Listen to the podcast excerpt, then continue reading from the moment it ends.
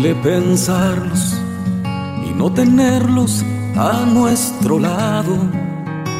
Como duele soñarlos y no poder tocarlos.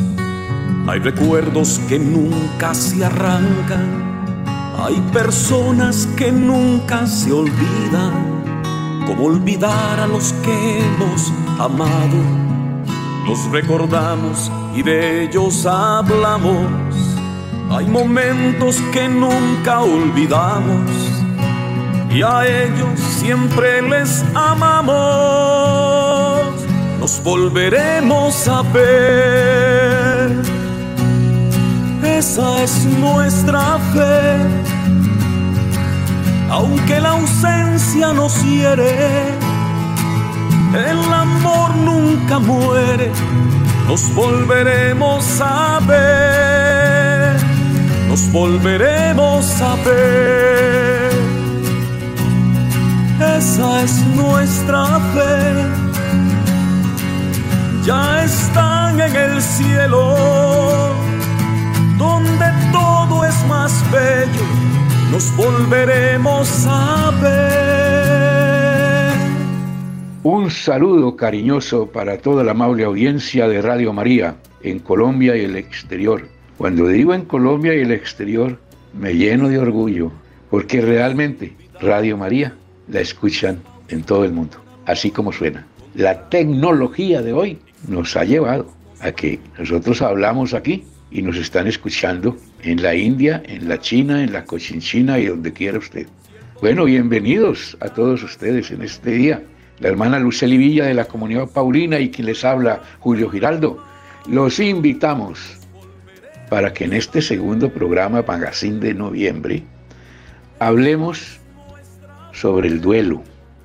El 2 de este mes celebramos la fiesta de los fieles difuntos, de todos aquellos seres queridos que un día partieron de este mundo para la gloria eterna. Y a pesar de que como cristianos sabemos que con la muerte no termina la vida, sino que comienza una nueva vida, la vida mejor, la vida con Dios, a pesar de todo eso, pues nos causa dolor, sufrimiento y a veces no entendemos la partida de un ser querido, que se recordará durante toda la vida. Y lloramos y nos lamentamos y sufrimos y tenemos momentos difíciles para poder vivir esos días esos meses, esos años sin el ser querido, a ese que tanto amamos y que, como dije ahora, un día cualquiera tuvimos que verlo partir. La muerte nos lo arrancó de nuestros brazos, la muerte nos lo arrancó de nuestro hogar, la muerte se lo llevó. Tema difícil también de entender. Misterio grande como todos los misterios de Dios para poderlos entender. Pero vamos hoy a reflexionar entonces sobre el duelo, cómo vivir la separación del ser querido, del ser que amamos, cómo adaptarnos a esa nueva vida, cómo salir adelante. La hermana Luceli Villa creo que tiene algunos invitados expertos en este tema que nos van a hablar en el día de hoy. Adelante, hermana Luceli. ¿Qué tal amigos? Qué gusto me da nuevamente poderlos saludar. Gracias, don Julio, por estar siempre ahí con nosotros en el programa. Gracias por esta introducción que nos lleva a entender que el tema de hoy es sobre el duelo, pero le hemos agregado algo más, eternidad. Duelo y eternidad, dos palabras que son completamente compatibles. Siempre que muere un ser querido, solemos hacernos muchos interrogantes, como por ejemplo, ¿qué hay después de la muerte? ¿Cómo estará ese ser querido que hemos perdido? ¿Qué sucederá con él? ¿Cómo podemos tener la certeza de que se halla en un buen lugar? Y nosotros ahora encontramos consuelo a nuestra tristeza. Nos duele tanto la muerte de un ser querido que estas y muchas preguntas, depresiones y tristezas. Pero por la fe creemos que el que se va de este mundo pasa a una mejor vida. Como decía inicialmente, la muerte también nos hace pensar que por la fe pasamos a un mejor estado, que la, vida apenas es un, es un pasaje, la vida es algo tan corto, es la preparación para llegar a la vida eterna. Por eso que en este mes de noviembre, que es el mes de los difuntos, queremos abordar el tema sobre el duelo. Vamos a escuchar al Papa Francisco, que habla muy claramente lo que significa el luto o el duelo en las familias. Queridos hermanos y hermanas, hoy deseo reflexionar sobre el luto en la familia por la pérdida de alguno de sus miembros. Por más que la muerte forme parte de la vida cotidiana, nunca nos va a parecer algo natural provoca un dolor desgarrador y un desconcierto que no sabemos explicar. Y hasta veces echamos la culpa a Dios. Sin embargo, con la gracia divina, muchas familias muestran que la muerte no tiene la última palabra. La fe y el amor que nos unen a quienes amamos impiden que la partida de este mundo se lo lleve todo que nos envenene la vida y nos haga caer en el vacío. En esta fe podemos consolarnos unos a otros, sabiendo que el Señor ha vencido a la muerte de una vez por todas. Y la esperanza nos asegura que nuestros difuntos están en las manos fuertes y buenas de Dios.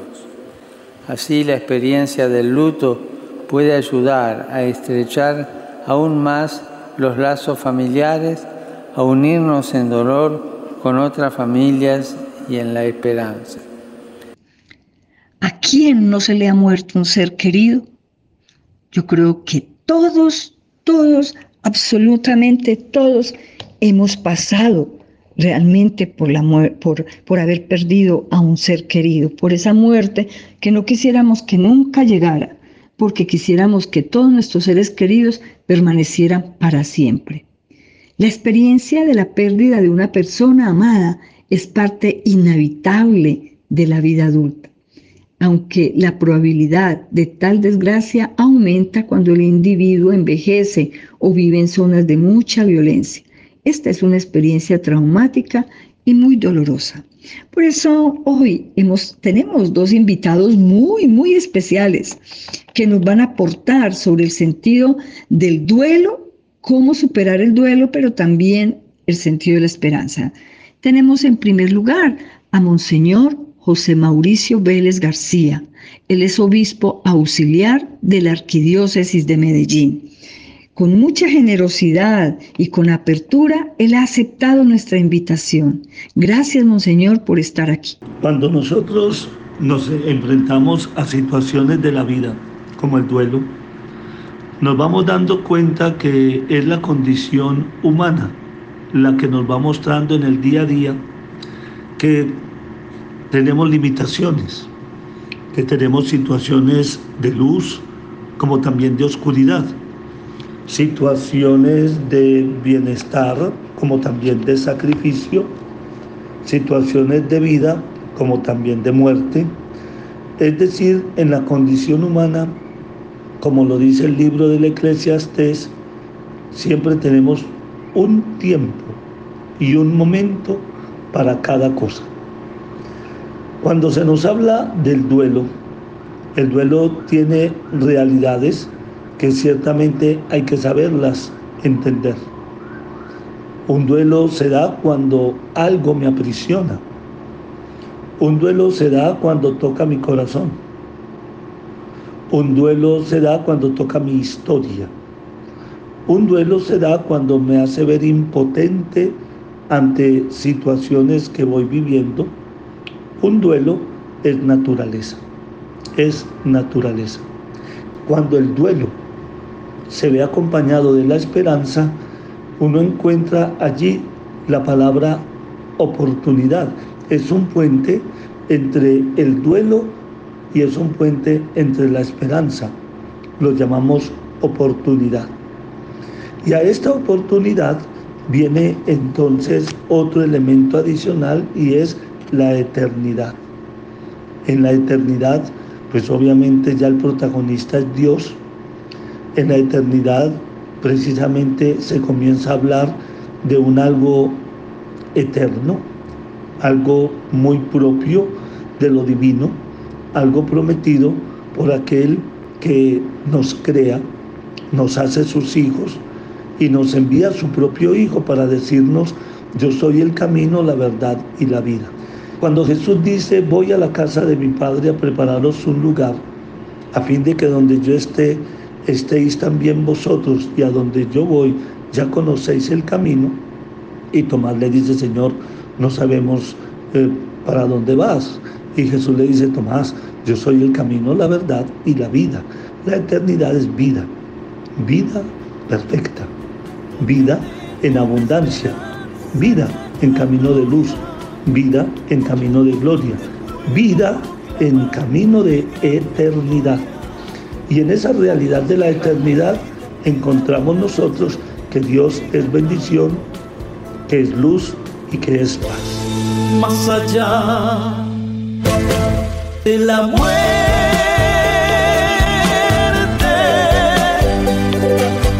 de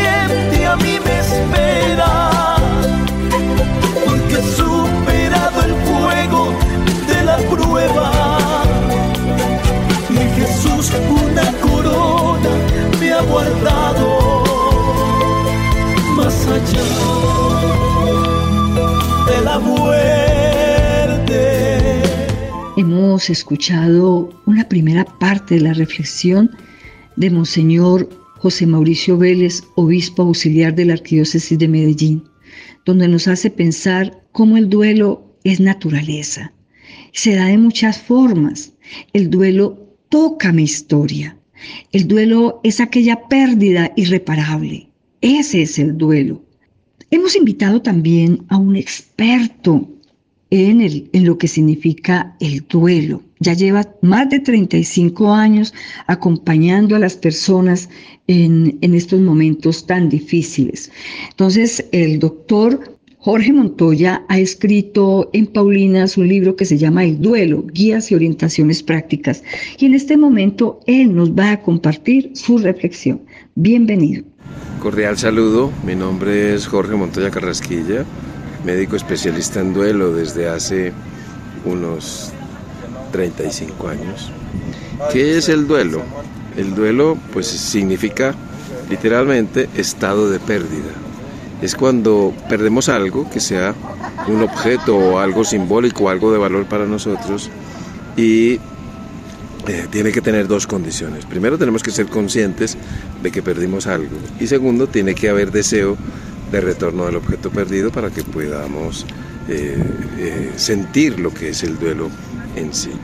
El duelo está sujeto a muchas variables, por supuesto la forma en que nosotros expresamos el dolor tras la pérdida de un ser querido varía en función de muchas cosas, entre ellos fundamental es sobre todo el nivel de apego que teníamos a aquello que perdimos, pero también nuestras estrategias de afrontamiento, nuestros recursos, nuestra personalidad, la forma en que falleció la persona, los mitos que tenemos, las creencias, los trastornos en la comunicación que habitualmente se presentan tras la pérdida de un ser querido son pues uno de los tantos factores que influyen en lo que nosotros expresamos.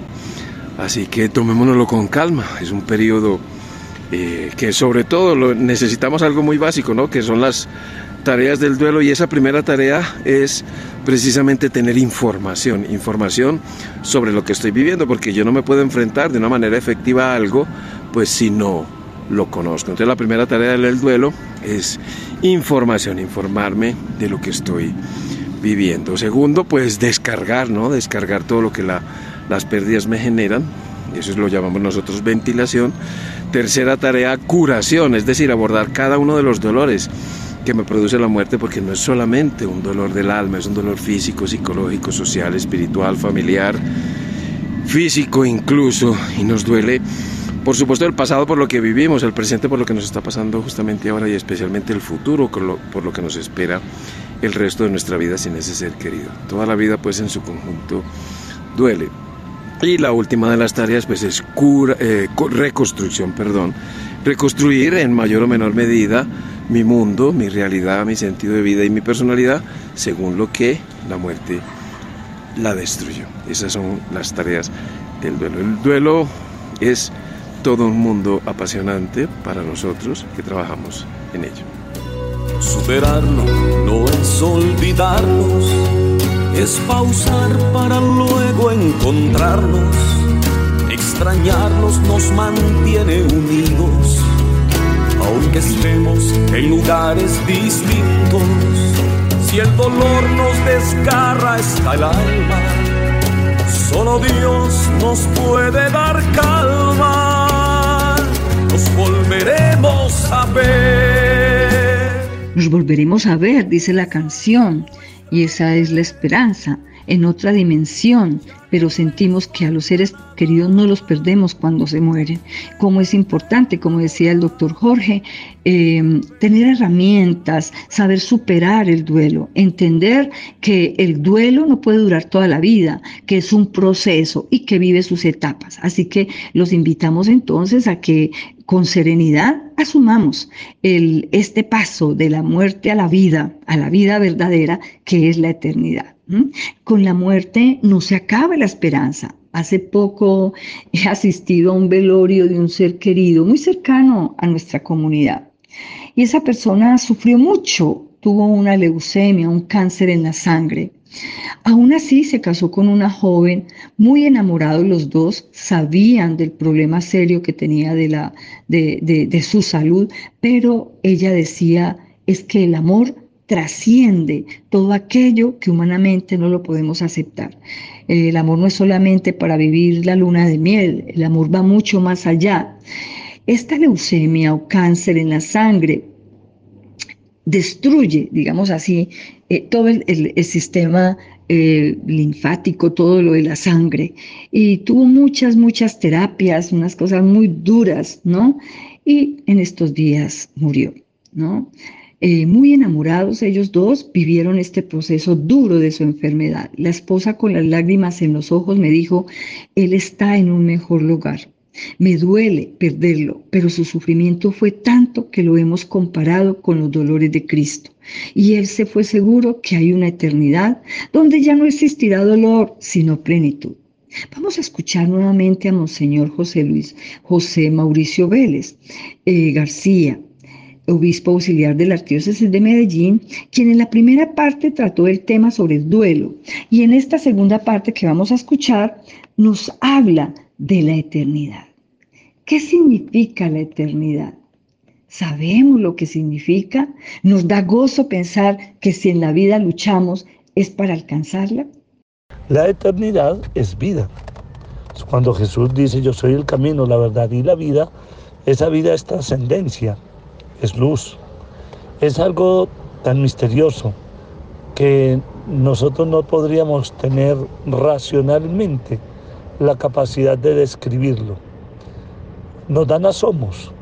La teología nos pone en función de una vida eterna, de aquel que venció la muerte ha resucitado.